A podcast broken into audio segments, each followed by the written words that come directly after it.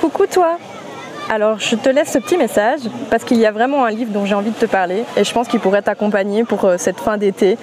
Euh, enfin fin d'été, on n'y est pas encore, mais bon voilà, pour euh, la fin des vacances, certainement pour beaucoup d'entre nous, ou même pour tes prochaines lectures dans ta pile à lire.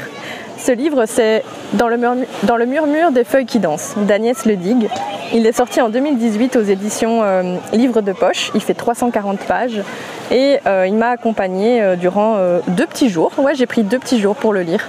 Et je me suis dit que j'avais envie de vous faire une petite série où j'allais euh, te parler, je passe encore du vous au-dessus, désolé, où j'allais te parler de, mes lectures euh, et de ces lectures qui ont eu un sens pour moi, qui, ont vraiment euh, chamboulé mes émotions. Et j'avais envie de le faire de manière très spontanée. Donc si tu entends du bruit derrière moi, s'il y a le bruit des vagues, des cris, des gens qui passent, c'est normal. J'espère que ce sera quand même euh, écoutable. Je ne sais pas si on peut dire ça comme ça. Mais euh, voilà, j'avais envie de quelque chose un petit peu euh, à la one again, quoi. Alors du coup, ce bouquin, en fait, il était dans ma pile à lire depuis déjà un bon moment. C'est l'une de mes meilleures amies qui me l'a prêté. Et je l'en remercie d'ailleurs. Mais ça faisait longtemps qu'elle me disait de le lire, que j'allais adorer Agnès Ledig, etc. Et de fait, elle a tout à fait raison. Mais souvent, je prends du temps avant de lire un bouquin parce que je trouve que les bouquins tombent dans nos vies euh, vraiment quand il le faut. Donc il y a certains livres que parfois je repousse pendant des années, que je lis pas du tout parce que c'était pas le moment pour les lire. Et au moment où je me décide de le lire, ben, ce, livre a visiblement un message à me délivrer et que c'était, je pense, le bon moment pour me le délivrer. Et ce bouquin en fait partie. J'avais besoin aussi de quelque chose un petit peu plus léger.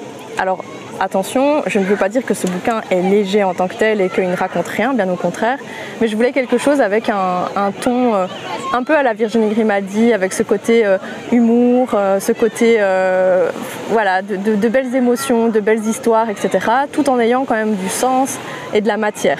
Et c'est ce que ce livre apporte en fait. Alors c'est pas un thriller, ça vous, ça va pas vous donner des frissons ou genre, enfin des frissons en tout cas dans le sens euh, des trucs hyper palpitants qui se passent, etc.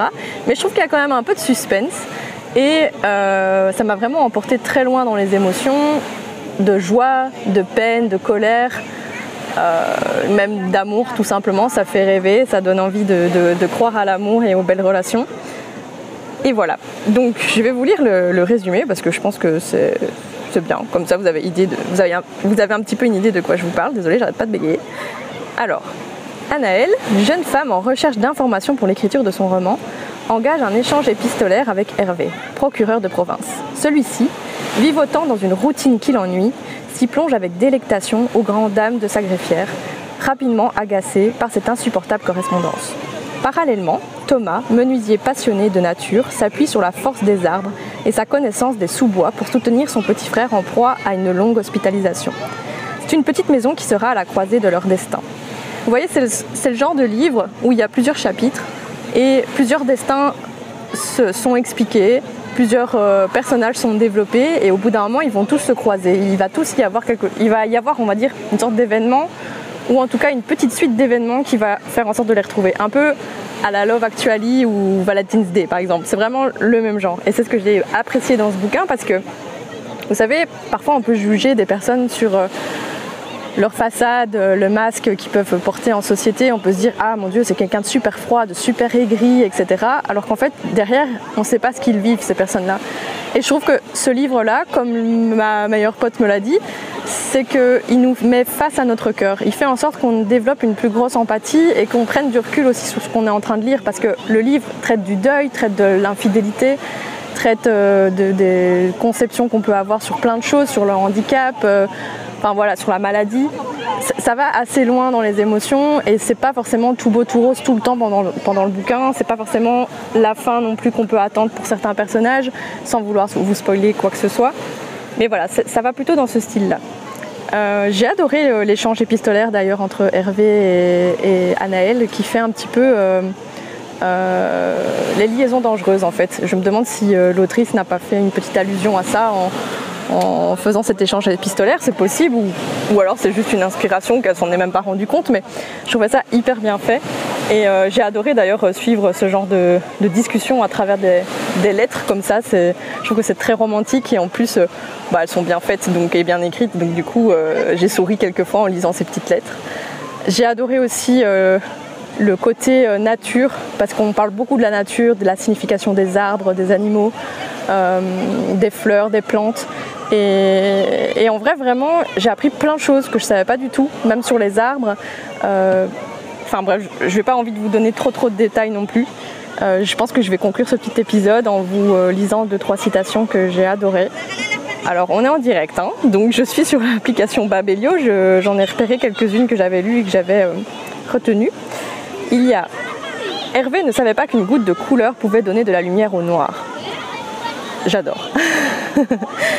Une autre que j'aimais beaucoup c'était Les grosses épreuves apprennent la relativité celle qui manque à tous ces gens désagréables ou exigeants, pardon, ça s'est coupé, ou exigeants, qui râlent pour trois fois rien, envoie l'huissier, envoie l'huissier au premier faux pas avec le mépris en sus. Finalement, relativiser donne la légèreté à l'existence, un comble d'être obligé d'en passer par le pire pour le comprendre. Et je trouve que c'est assez vrai.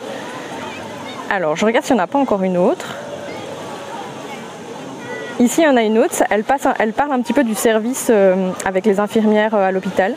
Dans ce service, il y a la vie plus forte que tout, celle qui permet à la plante de crever le bitume, au soleil de faire fondre la glace, à l'hirondelle de parcourir des milliers de kilomètres, une vie pour laquelle on se bat.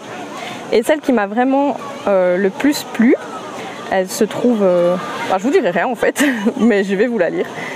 Alors elle dit Dans le murmure des feuilles qui dansent, il y a des mots doux, des papillons, des yeux émerveillés, de la force, du courage, de la joie, beaucoup de joie. Dans le murmure des feuilles qui dansent, il y a surtout les petits bouts d'âme de ceux qu'on aime mais qu'on ne peut plus prendre dans nos bras. Et voilà, je pense que c'est la citation qui va conclure ce mini épisode euh, littéraire. J'espère que ça vous a plu parce que j'ai vraiment l'impression que je vais en faire un petit peu plus.